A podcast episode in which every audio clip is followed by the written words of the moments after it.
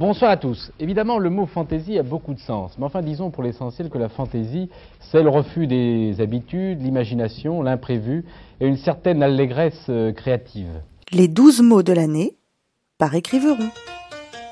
Fantaisiste.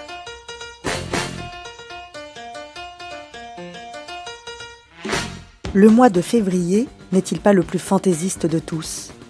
Il est le plus court, le plus original, il fait un coming out tous les 4 ans et assume sa bisextilité, mais surtout, il se part des déguisements les plus fantasques et invite à une démesure outrageusement chaleureuse.